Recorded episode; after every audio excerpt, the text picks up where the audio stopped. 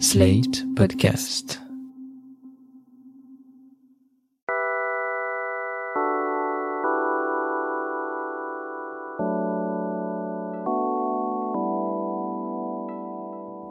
On parle peu des gens qui restent, de celles et ceux qui se suspendent à une absence, à un vide. On dit souvent que le deuil, c'est le prix à payer pour avoir aimé. Les gens qui restent retiennent leur souffle des semaines, des mois, des années, tout en oubliant parfois que leur cœur bat et que vivre, c'est accepter la possibilité de la perte. J'ai voulu vous raconter les gens qui restent, leurs amours, leurs amitiés en filigrane, les rencontres qui ont marqué leur vie à tout jamais. Je suis Lucille Bélan, vous écoutez Les gens qui restent, un podcast slate.fr.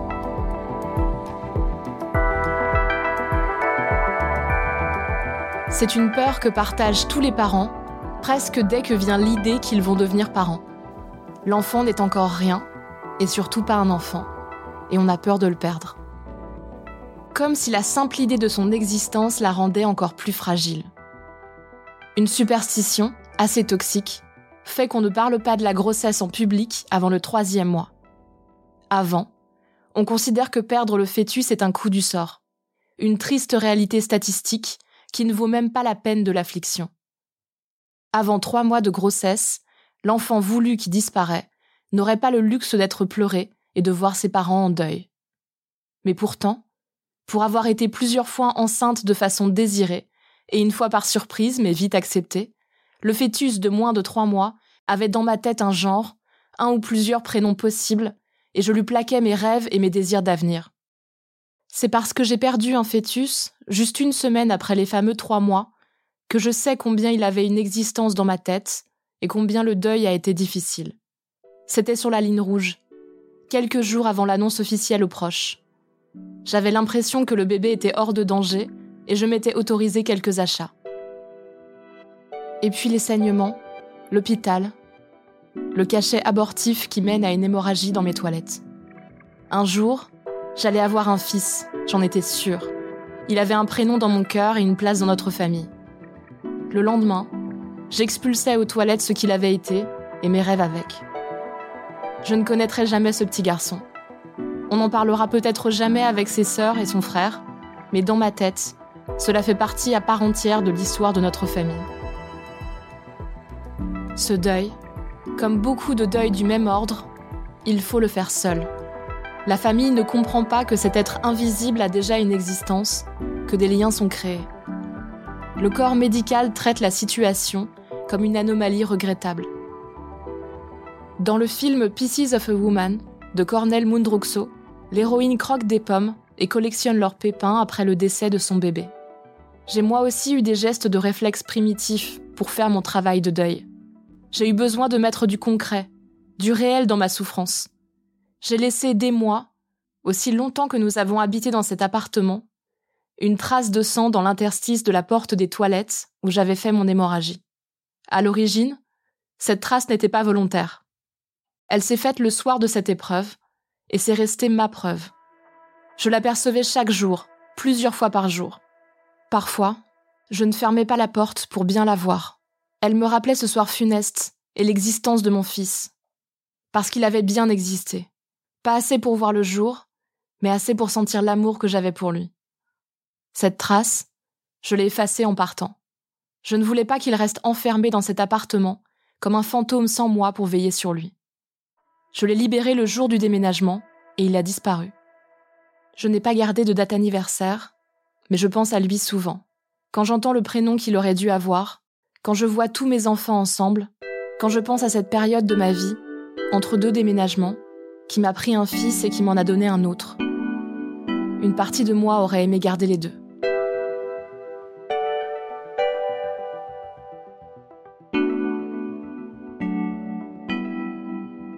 Hélène a 29 ans. Elle est professeure dans un lycée professionnel à Nîmes. Aurélien a 42 ans, il est professeur lui aussi. Ils sont en couple depuis 5 ans quand ils décident de faire leur premier enfant. La grossesse se passe très bien. Euh, la grossesse s'est très bien passée. On nous avait euh, annoncé initialement euh, qu'on aurait des difficultés, voire une impossibilité d'avoir un enfant pour une cause d'infertilité pas non plus insurmontable, mais qu'on aurait quelques difficultés. On nous avait proposé à la base de rentrer dans un fonctionnement de PMA, et c'est vrai que on s'était laissé du temps et qu'on ne souhaitait pas spécialement passer par une FIV pour arriver à avoir ben, notre enfant. Et on a, je pense, bien fait euh, de, laisser passer du temps puisque notre fille est arrivée de manière euh, très naturelle en, en février 2020. Euh, je me rappelle que, je l'ai appris pour le, la Saint-Valentin, le 14 février. Donc c'est vrai que c'était un très beau moment et j'ai eu une grossesse parfaite. Quelques nausées sur les trois premiers mois. On nous a annoncé une fille, on était absolument ravis.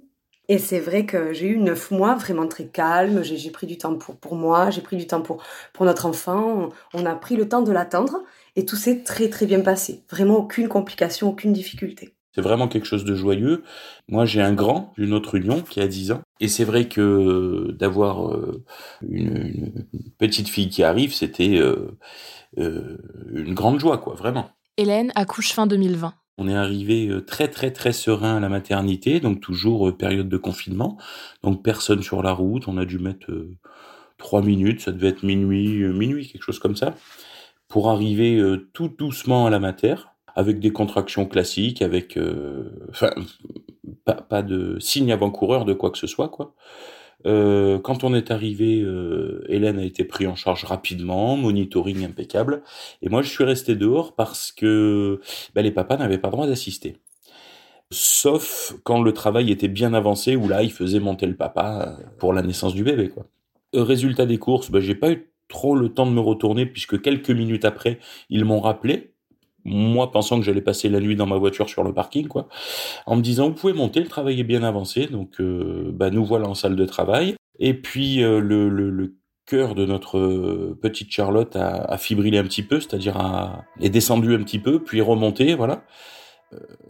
les sages-femmes qui entouraient Hélène ont, ont déclenché un code rouge en disant qu'elle ne supportait pas les contractions que notre petite Charlotte hein, ne supportait pas ou mal les contractions, et donc il fallait une césarienne rapide. C'est un petit peu un, film qui va très vite, voire un cauchemar hein, éveillé. Ils embarquent Hélène directement au bloc, et moi ils me disent vous restez là, dans la salle de travail, on va vous donner une couverture, pas pour vous bien sûr, mais pour la petite, parce que dans deux minutes, ben, c'est vous qui allez réchauffer Charlotte, euh, le temps qu'on s'occupe de recoudre Hélène, quoi, de terminer l'intervention. Donc moi, pas de souci, j'étais euh, euh, toujours content, j'allais dire. Et puis là, les minutes passent. 5 minutes, 10 minutes, 15 minutes, je me dis quand même c'est long, 20 minutes, une demi-heure, et puis trois quarts d'heure.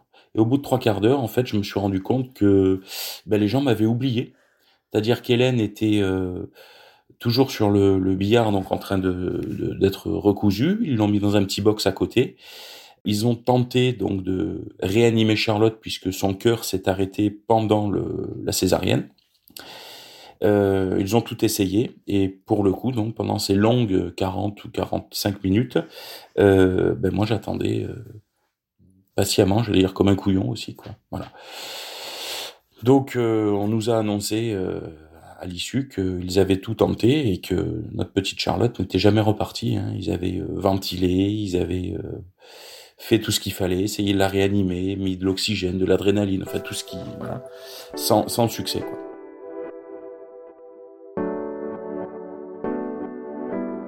Le souvenir que j'en garde de cet accouchement, ça va être euh, l'horloge dans le bloc opératoire, parce que j'ai attendu, j'ai regardé énormément l'horloge, et c'est vrai que c'est très bien quand on accueille un enfant de savoir à quelle heure il est né, mais je vous avoue que là, euh, dans notre cas, comme dans le cas de parents qui perdent des, bébés à la naissance, l'horloge, ça a été plus euh, un objet qui a, pendant de nombreux mois, alimenté une série de cauchemars la nuit, parce que on voit les, minutes qui défilent, on comprend pas, on pose des questions, on nous dit que pour l'instant c'est grave et qu'il faut attendre d'être recousu, qu'on sait pas, qu'on n'a pas de nouvelles. Et je pense que c'est l'objet, moi, qui, je me suis focalisée sur l'objet, cette horloge. Et, d'ailleurs, j'ai conseillé après coup à, mon obstétricienne et, et à la clinique, j'en avais parlé, de déplacer l'horloge et de la mettre plutôt ailleurs et de dire voilà, votre enfant est né à telle heure où votre enfant est, est, né, est parti à telle heure, mais, mais que ce soit pas euh, un objet euh, euh, qui cristallise des angoisses et, des peurs après coup, parce que voilà, c'est rare de perdre un enfant à la naissance, mais ça arrive, et c'est vrai qu'il faut Il faut pouvoir protéger et préserver les parents qui, pourraient, hélas, perdre des enfants. Le dernier souvenir qu'ils ont de leur fille, c'est après l'accouchement. Pour ma part, j'allais dire une petite princesse, une petite bombe, quoi. Aussi belle que sa maman, avec parfaite, j'allais dire. Vous avez pu la voir? Ah. Oui, on l'a souhaité. Ce, n'est pas obligatoire. Il y a des parents qui ne souhaitent pas avoir euh, leur bébé. Euh, pour notre part, on, l'a souhaité. Je, sens que c'est encore euh, très, très fort en émotion pour vous. Ce sont des larmes de, joie en fait aujourd'hui parce que de pouvoir parler d'elle, ça me rappelle à quel point j'ai j'ai été heureuse. On a été heureux, très heureux. Ce ne sont pas des larmes de tristesse, c'est vraiment quelque chose de, positif que de parler d'elle parce que aujourd'hui, je pense qu'elle booste nos vies d'une manière différente que, que ce qu'on aurait souhaité, évidemment. Hein. Mais euh, je me dis que de continuer à parler d'elle, c'est, c'est l'engagement de toute une vie pour nous, je pense, maintenant. On s'est fixé cet objectif. Hélène et Aurélien ont le sentiment de ne pas toujours avoir été compris par leurs proches. On a appris à nos dépens à, à constater que certaines personnes dans un entourage euh, proches, on va dire des, amis ou de la famille, peu importe, se sont rapprochés. Et d'autres, à l'inverse, euh, nous ont un petit peu délaissés, je dirais. Donc on a essayé de, comprendre pourquoi. Est-ce que on est des chats noirs? Est-ce qu'on va leur enfin leur porter le mauvais œil? Est-ce que la mort est contagieuse? Est-ce que on s'est posé plein de questions quoi. Et puis euh, finalité, on s'est dit bon peut-être tout simplement qu'ils ne savent pas quoi faire ou quoi dire parce que c'est vrai que c'est compliqué aussi ces questions, elles restent toujours ouvertes. Ce qui est sûr, c'est qu'on n'a pas de mode d'emploi. Alors, il existe bien des petits bouquins et on a euh, des, personnes qui, après avoir lu ou pas ce bouquin, en tout cas, ont trouvé des, solutions. On a été incapable, et on est encore incapable aujourd'hui, bien souvent, de prendre des décisions rationnelles de proposer des invitations, ne serait-ce que de venir manger à la maison, des choses comme ça. Par contre, quand les gens l'imposent un petit peu, c'est-à-dire on vous impose pas un repas en famille, mais on vous a préparé à manger. Vous passez à la maison, vous prenez euh, un petit sac et puis vous rentrez tranquille. Euh, comme ça, on n'a pas à cuisiner parce qu'on n'en a pas du tout envie, on n'a pas spécialement faim. Et voilà, les gens ont trouvé une parade et une solution pour essayer de d'accrocher un petit peu. Certaines personnes se sont imposées en disant je viendrai tel jour à telle heure. Et quelque part, c'est quelque chose qui nous va bien parce qu'on aurait été incapable de lui dire ben viens tel jour à telle heure. Voilà, c'est des choses qui s'apprennent pas, c'est des choses qui s'improvisent pas. On a, euh, en parlant de ces bouquins, un, livre de d'Hélène Guérin qui s'appelle Dans ces moments-là et qui parle donc du deuil périnatal et de la façon de, bah, prendre les choses, quoi. Ce, livre euh, permet euh, donc à l'entourage proche ou aux amis ou aux personnes qui souhaiteraient aider les parents euh, qui ont perdu des enfants, euh, trouver euh, de l'aide, mais une, véritable aide, parce que quand on dit souvent je suis là si vous avez besoin, ça veut rien dire et à la fois tout dire et puis surtout rien dire. Et donc elle, elle, donne des, des, des, petites, des petites aides, des petits mémos, des petites solutions possibles pour aider les parents quand ils le souhaitent et quand ils en ont besoin, pour, pour qu'ils puissent être accompagnés au quotidien par, par les proches. Après, effectivement, il y a des personnes qui nous prennent, même encore aujourd'hui au bout d'un an, pour des pour des fous, pour des fous, pour des fous de continuer à parler de notre fille, de continuer à la faire euh, vivre de notre manière, de, de tourner un petit peu autour d'elle parce que nous c'est notre moteur. notre moteur, notre notre moyen de fonctionner aujourd'hui. Mais pour certains, oui, on passe pour des fous, on nous l'a dit clairement. Mais si la folie c'est c'est ça, ben je veux bien être folle. Si c'est euh, d'être folle avec notre fille de cette manière, ben je l'accepte sans aucun problème et on l'accepte euh, fièrement même. J'ai envie de dire. Ensemble, ils cherchent à lui donner une place dans leur vie.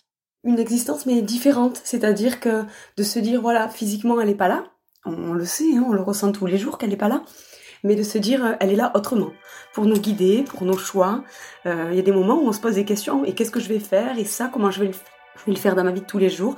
Et ben on se dit, allez, euh, si tu pouvais nous filer un petit coup de main là où tu es, euh, si tu nous vois, si tu nous entends, c'est bien. Allez, euh, et, et, bizarrement, on arrive à trouver des, solutions ou des réponses à nos questions après coup. Et je me dis, ben c'est bien de, de, garder cette énergie qu'elle a pu nous apporter pendant neuf mois. Ben on essaie de de continuer à la, à la, faire voyager dans les mémoires via nos initiatives et via nos discussions. Et pour nous, c'est important, c'est notre chemin de résilience aujourd'hui. Voilà. Il y a quelques mois, à partir du mois de mars 2000, euh, euh, je sais même plus quelle date on est, c'est pour vous dire à quel point notre cerveau fonctionne au ralenti. En mars 2021, voilà, on a on a lancé euh, ce qu'on a appelé les poissons chats avec chat CHA pour notre fille Charlotte, puisque nous sommes des, des fous amoureux de, de la plongée sous-marine, du monde marin. Aurélien est moniteur de plongée. Moi, j'ai modestement un petit niveau 1 en plongée, mais qui me suffit pour voir des beaux poissons et des belles couleurs sous l'eau. Et c'est vrai que pendant neuf mois, pendant ma grossesse, on a été énormément à la mer. J'ai beaucoup nagé, l'eau me faisait extrêmement du bien, donc c'est vrai qu'on était toujours à la mer. Et on s'est dit qu'on allait créer autour de notre histoire familiale des petits poissons. Alors ces petits poissons, ce sont des galets que je ramasse, que l'on ramasse dans les vignes familiales d'un petit village de Vauvert, puisque mon, mon papa et ma maman sont viticulteurs sur cette commune. Et euh, on a ramassé ces galets, on les peint. Donc ils ont différentes formes. On les peint sous forme de, de petits poissons rigolos. Alors ils ont toujours euh, soit un petit œil malicieux, euh, soit un petit sourire en coin. Et on essaie de trouver des, des, thématiques différentes pour les dessiner, pour les peindre. Euh, papa, donc Aurélien, euh, lui, euh, choisit le prénom de ces petits poissons rigolos et on les dissémine un peu partout dans le Gard, dans les différents villages. Et c'est ensuite aux, ben, aux familles ou aux personnes qui nous suivent sur la page Facebook ou Instagram des, des poissons chats de les faire voyager. Alors Voyager, c'est quoi? C'est voyager dans, leur quotidien. Ça peut être euh, faire la cuisine tout en ayant le, petit galet à côté. Ça peut être faire une balade dans les bois avec le galet dans la poche ou à la main. Ça peut être euh, pour certains petits euh, amener le, le galet à l'école et dire bah, fièrement j'ai trouvé ça dans les bois ou dans ma ville. J'en suis fière, je suis trop content. C'est un petit compagnon de route. Ça peut être le faire voyager à l'étranger. On a des des galets qui baladent ben, actuellement sur, euh, sur New York, on en a en Crète, on en a en Belgique, en Nouvelle-Calédonie, il y en a un qui vient d'arriver. Et le but, c'est de donner des nouvelles sur la page. Donc, on republie euh, tous les jours euh, les photos, les, les, commentaires, et on dédicace ces petits galets poisson-chat à des bébés qui sont partis à la naissance ou autour de la naissance. Ça permet à la fois aux, aux parents endeuillés de, de trouver un peu de gaieté tous les jours à en allant lire la page, euh, de se dire bon ben il y a quelque chose de coloré qui entoure euh, mon enfant et la mémoire de mon enfant. Nous, ça nous fait du bien de faire du bien autour de nous, donc on, on continue. En aucun cas, nos galets sont, sont payants. Euh, c'est c'est pour honorer notre fille et, les autres bébés, donc on, les dépose et ça voyage, ça voyage via d'autres mains, via d'autres familles, via d'autres histoires et et on se rend compte qu'il y a une belle énergie autour de tout ça et c'est ce qu'on voulait. Donc voilà, euh, on peut suivre nos, poissons. Il y a toujours des chats à, trouver et à faire voyager sur notre page. C'est vrai qu'on a essayé de mettre plein de choses en place. Par exemple, on a euh, ouvert un concours de pâtisserie sur le thème de la Charlotte, où énormément de professionnels et d'amateurs ont répondu présent. Et hum, on a eu des autorisations municipales puisque le maire nous a suivis. Nous a prêté un très grand domaine avec un étang qui est magnifique. Et euh, on a eu, je sais plus, une centaine de personnes euh, présentes. Et pas forcément des gens qui ont perdu des gamins. On voulait pas quelque chose, absolument pas, de, larmoyant ou de triste. Hein. Et c'était une, une, journée euh, magnifique où, pour le coup, on a goûté, je sais plus, 23 ou 25 charlottes différentes avec des prix, avec une ambiance extraordinaire. Alors, le soir, forcément, on était rincés, mais heureux. Et c'est pour ça qu'on on, essaye de, de, de, créer des choses qui sont concrètes, mais pas forcément palpables. Cet été, avec Hélène, on a fait euh, une très grande randonnée. On a fait 250 km à pied avec une ânesse sur le chemin de Stevenson, un peu à l'image de Robert Louis Stevenson au siècle dernier. Et ça, pour nous, ça a été un peu une résilience, quoi. C'est-à-dire de dormir dans la forêt en étant autonome avec notre ânesse, un peu loin de tout, on avait euh, décoré notre ânesse avec plein de petits rubans au prénom de... De, 50, de... 51 bébés qui étaient partis autour de la naissance. Et c'était un, plus pour nous. En fait, on a besoin aujourd'hui de, se surpasser, de se dépasser, de se dire qu'il faut vivre euh, beaucoup plus fort, beaucoup plus loin pour eux, parce qu'ils le méritent. Et c'est vrai qu'on est parti de ce principe qu'il faut, qu'il faut aller toujours plus loin. C'est notre manière de fonctionner aujourd'hui prochainement, dans, quelques mois, on a décidé de, de se pousser toujours plus loin et de, de préparer une course de caisse à savon. Donc euh, bah, ça, ça, nous fait rire parce que bah, c'est pas c'est pas évident, c'est rigolo, c'est un peu casse-gueule, c'est voilà.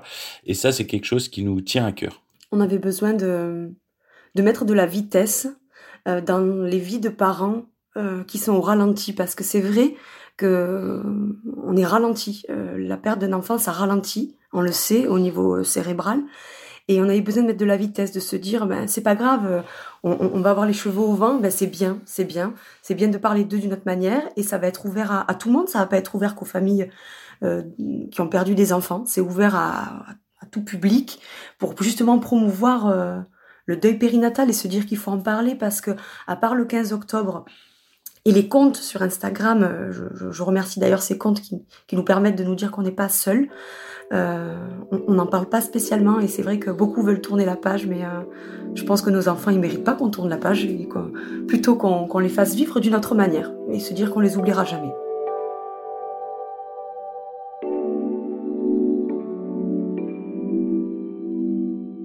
Martine Spiesser est psychothérapeute, instructrice mindfulness, autrice du livre Les traversées du deuil et du programme sur le deuil de l'application Petit Bambou.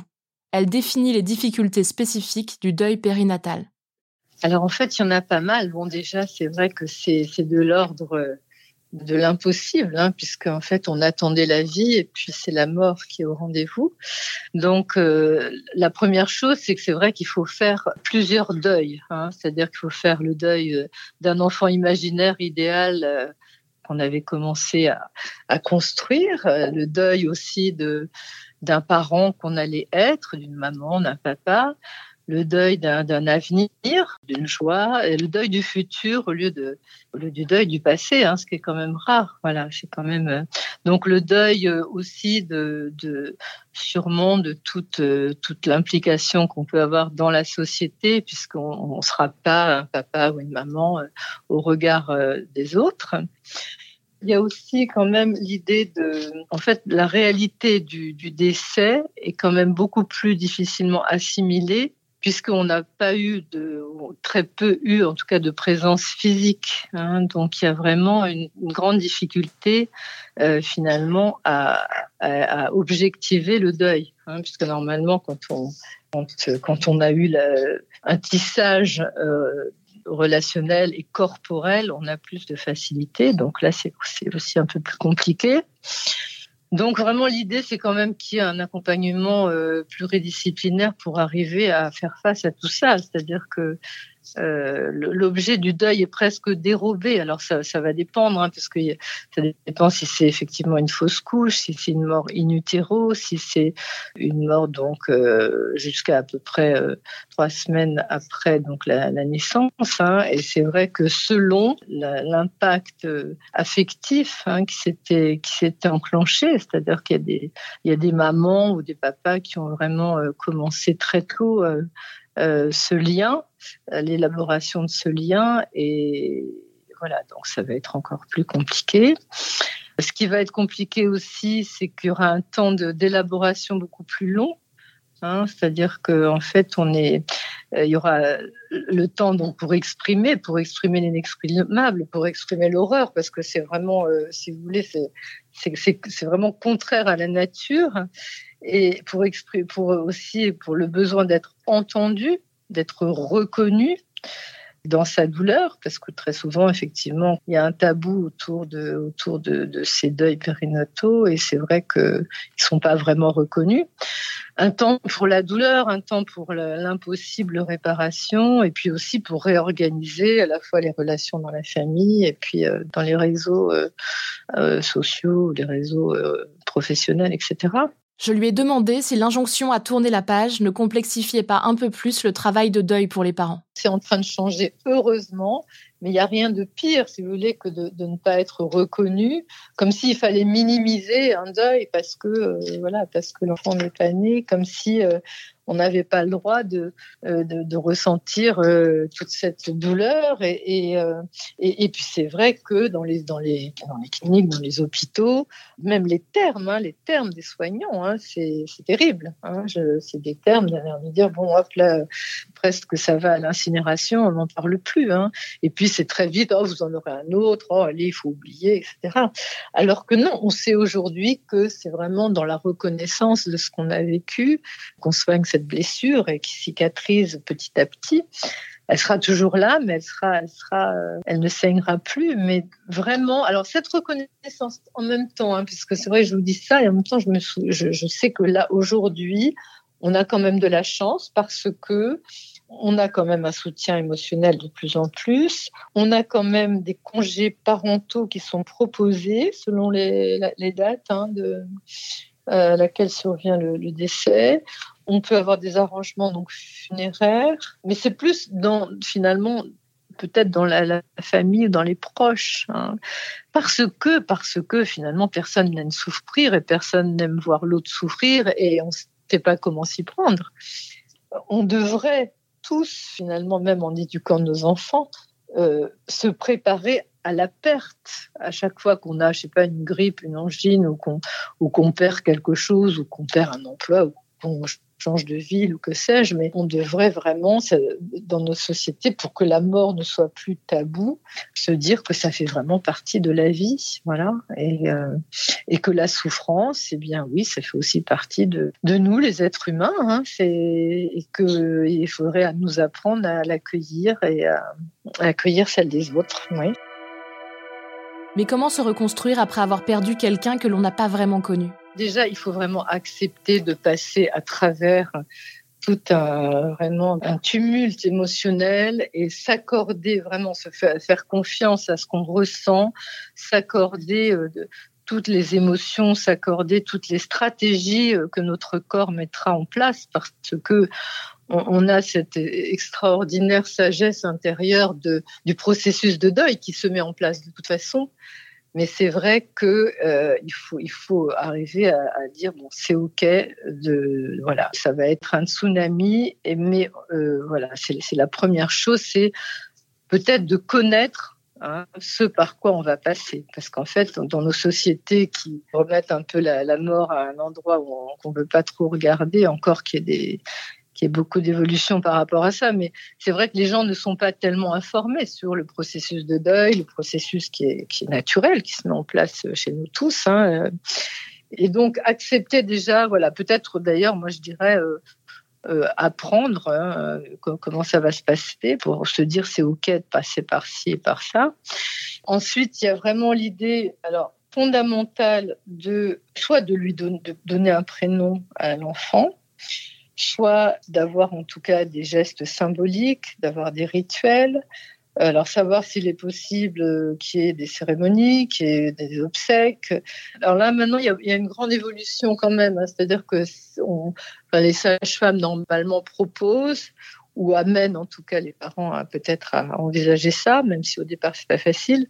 Il y a, il y a vraiment ensuite euh, qu'est-ce que qu'est-ce qu'on fait? Est-ce qu'il y a euh, une incinération? Est-ce qu'il y a ferment? Il faut absolument qu'on qu'on puisse fondamentalement suivre euh, finalement le cours de ce que nous les humains on met en place quand enfin face à la face à la mort d'un être cher. Hein. Donc donc ça c'est vraiment important. Il faut savoir aussi qu'on peut l'inscrire peut-être dans le livret de famille. Il faut, il faut effectivement l'inscrire dans une filiation. Hein. Il peut y avoir aussi un baptême selon, alors après, selon les, religions ou pas, le, les cultes. Et moi, je dis vraiment que tous, tous les rituels sont les bienvenus. Voilà, il faut absolument qu'il y ait des rituels euh, que l'on peut soi-même inventer. Euh, euh, là aussi, hein, on peut s'inspirer, on peut aller voir. Il y a beaucoup de choses qui sont écrites là-dessus. Moi, je dis toujours aussi qu'il faut pouvoir faire vivre l'enfant.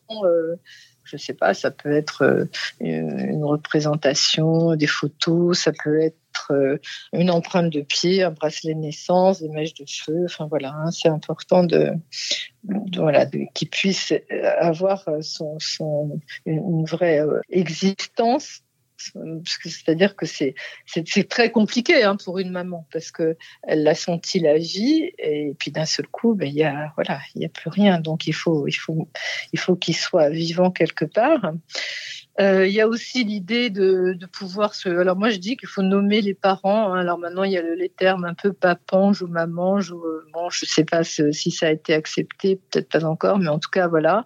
Et puis bien évidemment, bien évidemment se faire soutenir, euh, se relier à des associations, à des groupes de parole. Et il y en a beaucoup, à des forums sur internet.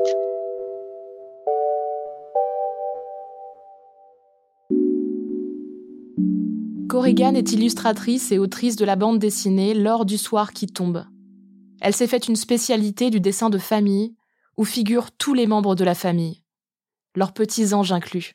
Je suis contactée en fait par des familles qui recherchent euh, quelque chose qui puisse euh, être un support où, où ils sont euh, au complet réunis, parce que je dessine pour toutes les familles, mais je suis également contactée par des personnes qui ont perdu un enfant et donc qui n'auront jamais une photo de famille au complet. Et c'est quelque chose qui leur manque, qui leur manquera toujours.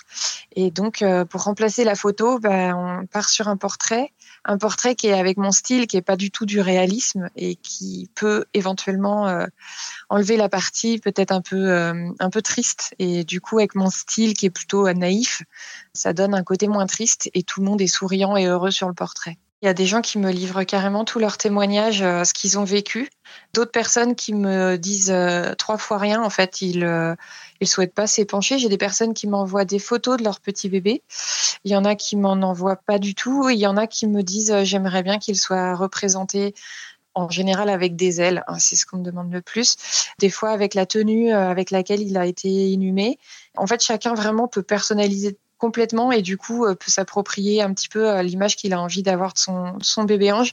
Et il y a des gens qui n'ont aucune idée et qui sont plutôt dans l'optique de se dire bah, c'est grâce au portrait que je vais pouvoir m'imaginer euh, quand ils n'ont pas eu la, chance d'avoir pu vraiment tenir leur enfant dans leurs bras, quand la grossesse a été interrompue assez rapidement, ils n'ont aucune image en tête et en fait c'est un peu avec le portrait après qu'ils s'approprient une image de leur bébé. Je reçois surtout des tonnes et des tonnes d'amour. En fait, c'est assez incroyable. C'est une chance inouïe d'ailleurs dans mon métier parce que j'ai vraiment l'impression de faire un métier qui a, beaucoup de sens. Parce que ça, ça pour certains parents, euh, ils, ils m'ont déjà dit que c'était un peu thérapeutique pour eux, que c'était un peu un processus dans leur deuil et que ça leur avait fait beaucoup de bien.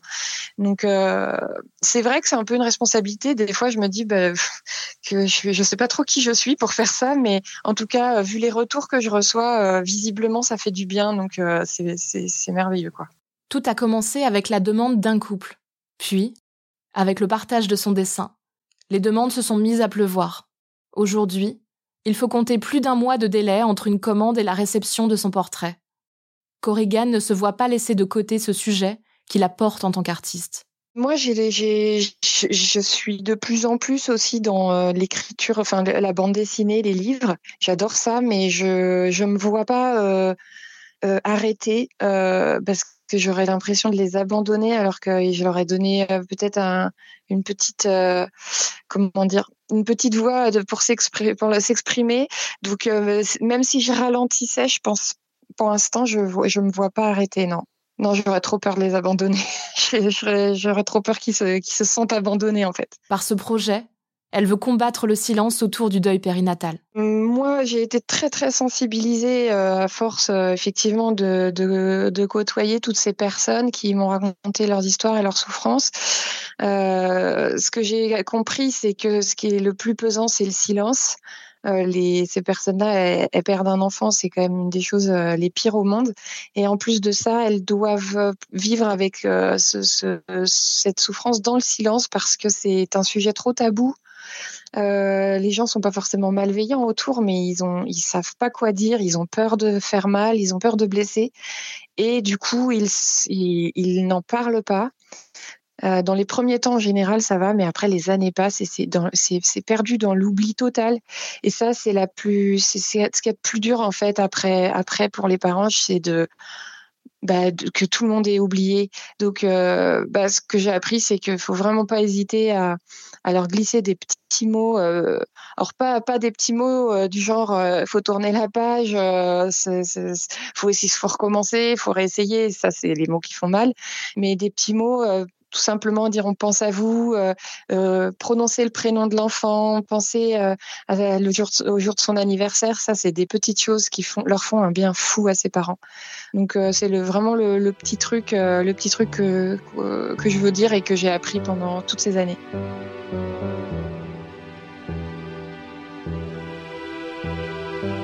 De tous les types de deuil que j'ai dû faire dans ma vie, le deuil de mon bébé a été le plus difficile et celui où j'ai eu le plus le sentiment d'être seule au monde.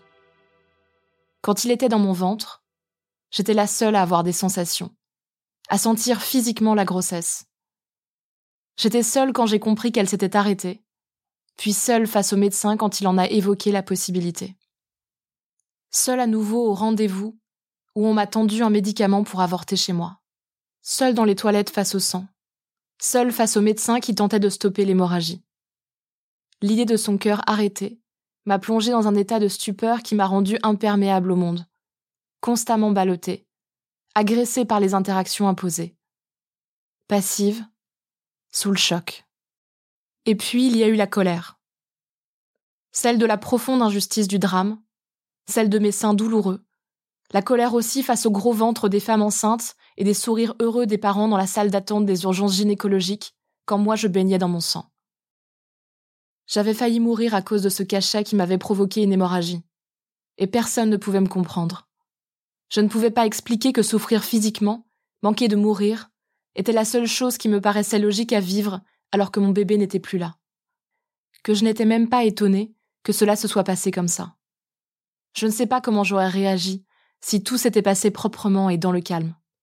S'il y avait eu le cachet, les serviettes hygiéniques imbibées, et puis plus rien. Mon fils méritait mieux. Sa disparition méritait la colère, la fureur, la violence, le risque vital et puis la vie qui gagne. Ma vie à moi. C'était comme une tempête. C'est comme ça que je le vois aujourd'hui. À l'époque, j'étais ballottée. Maintenant, je vois la tempête. Ça va faire neuf ans et je n'en parle jamais avec personne. J'en ai peu parlé avec qui que ce soit, alors on pourrait croire que c'est derrière moi. Deux enfants sont nés depuis, vivants, en bonne santé. Pourtant, je pleure encore quand je pense à lui. Je me dis qu'il le mérite. Je veux lui donner ça. Ce n'est pas le schéma classique, il n'y en a pas d'ailleurs. C'est juste lui et moi, et ma façon à moi de continuer à faire vivre notre histoire.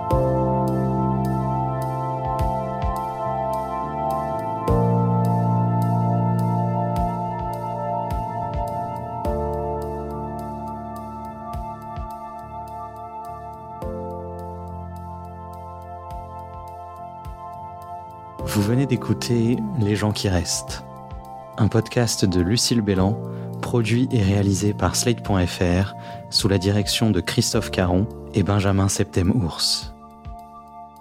Production éditoriale et réalisation Benjamin Septem-Ours. Montage et prise de son Victor Benamou. La musique est signée Arnaud Denzler. L'illustration est signée Chien Fou. Cet épisode est dédié à Charlotte et à Henri. Le prochain épisode portera sur une autre forme de deuil. Si vous faites face à un deuil et avez besoin d'en parler, vous pouvez contacter l'association Empreinte, E-M-P-R-E-I-N-T-E-S.